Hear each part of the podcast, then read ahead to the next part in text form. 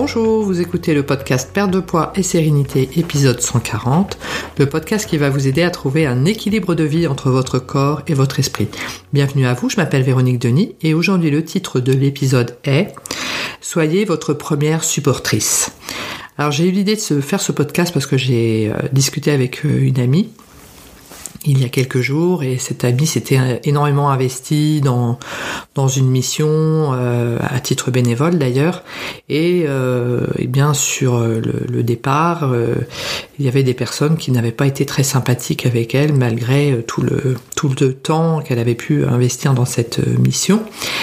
Et je lui faisais la réflexion, bien évidemment toujours dans la bienveillance, en disant le, souci, c'est que quand on remet comme cela entre les mains de quelqu'un d'autre la valeur hein, que l'on donne finalement à ce que l'on fait, que ce soit dans un cadre professionnel ou personnel ou, à titre dans, un domaine associatif, on va effectivement euh, remettre dans les, mains de l'autre finalement la valeur de ce que l'on a fait et peut-être euh, indirectement de ce fait euh, la valeur de ce que l'on est.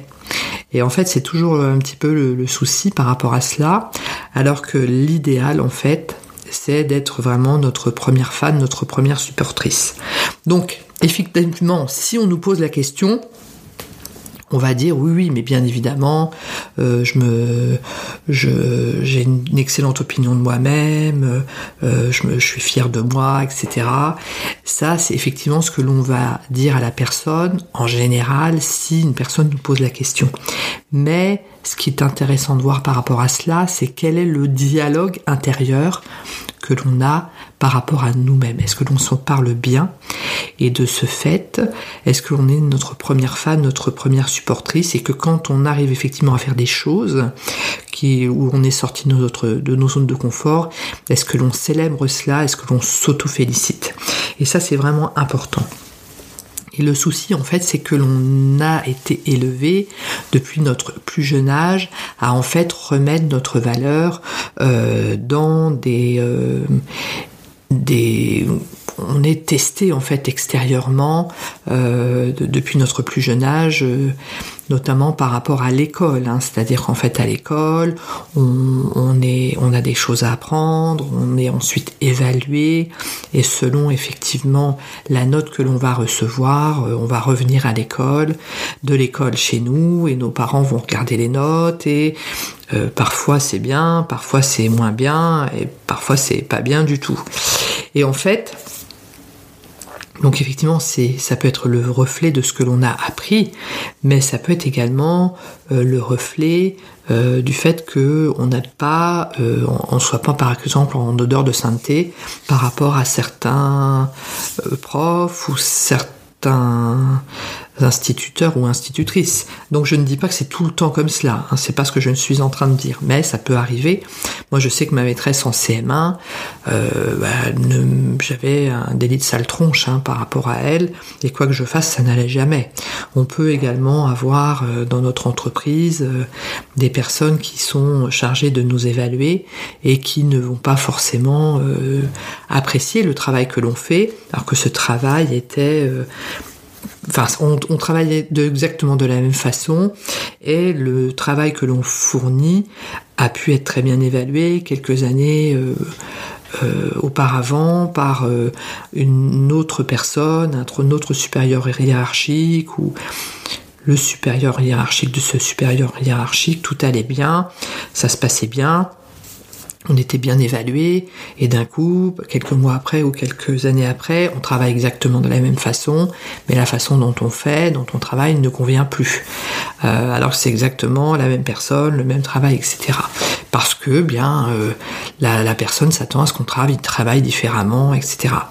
Donc on peut effectivement accepter cette évaluation, mais on peut également, et ça c'est vraiment important, euh, partir du principe que l'on fait euh, accepter de, se remettre en, en cause, hein, il n'y a pas de souci, hein, on est tout à fait euh, open par rapport à ça, mais on peut également remettre en perspective en disant quand je faisais cela il y a plusieurs années, ça se passait très bien, j'étais bien évalué, et aujourd'hui, euh, plus rien ne va.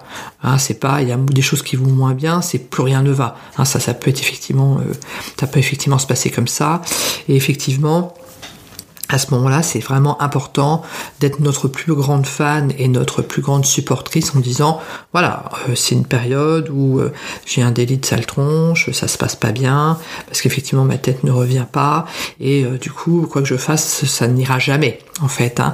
Et c'est important par rapport à ça d'être vraiment notre propre référence.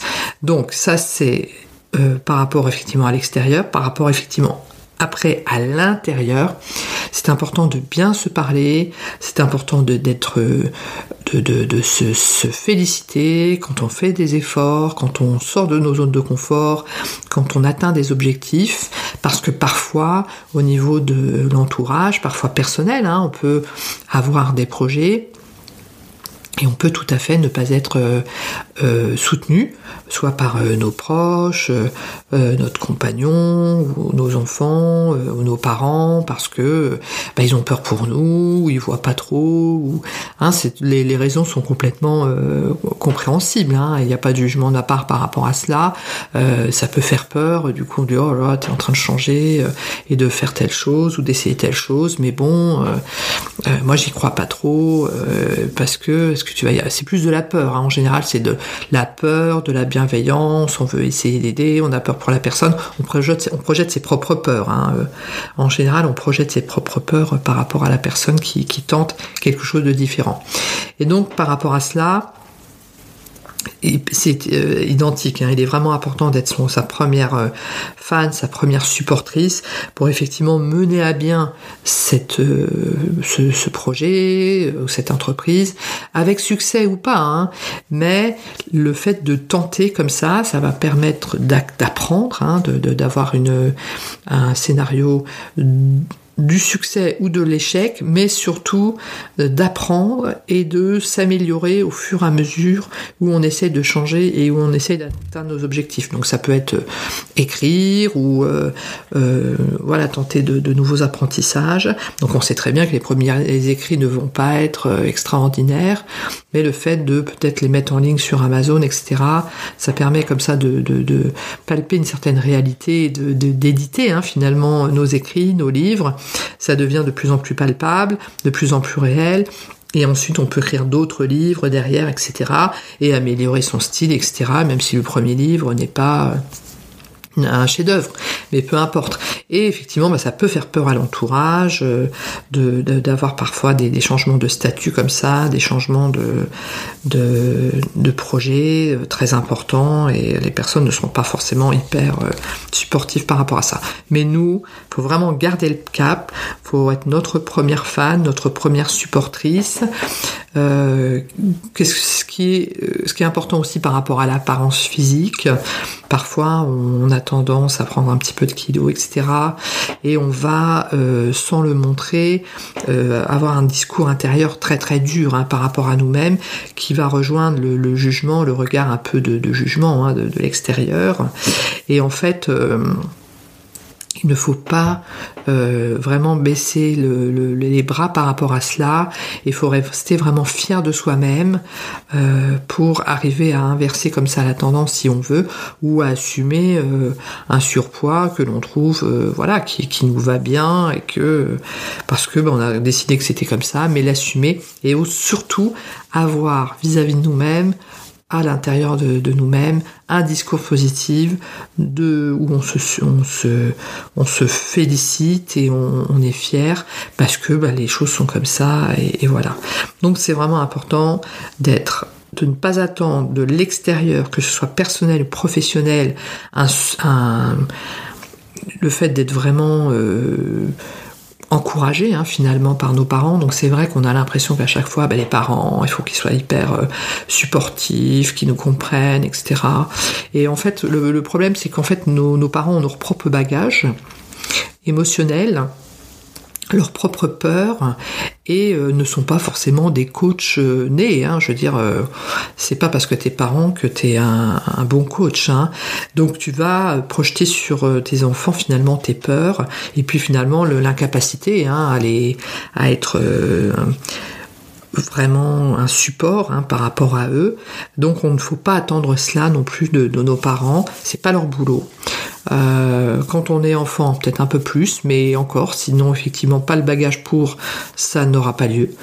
Et il ne faut pas euh, par rapport au fait que l'on n'ait pas été euh, aidé par rapport à cela dans notre développement par nos parents dans l'enfance, et porter ce bagage comme ça jusqu'à l'âge adulte et faire en sorte que ce soit une, un destin. C'est-à-dire, voilà, j'ai pas été euh, aidée par mes parents psychologiquement euh, quand j'étais petite, ne m'ont jamais en, en, encouragé dans mes projets, et du coup, une fois adulte, c'est pour ça que j'y arrive pas.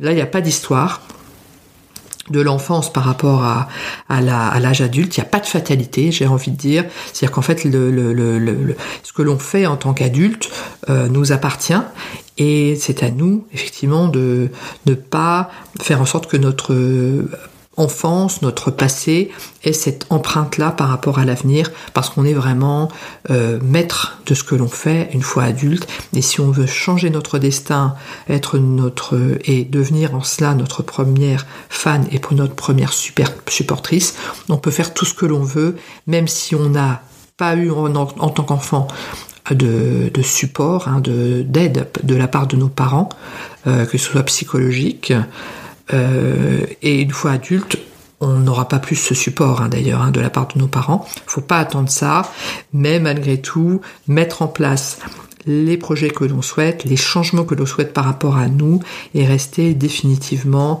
notre plus grande fan, notre plus grande supportrice. Ce podcast est à présent terminé, je vous remercie de votre attention et je vous dis à très bientôt.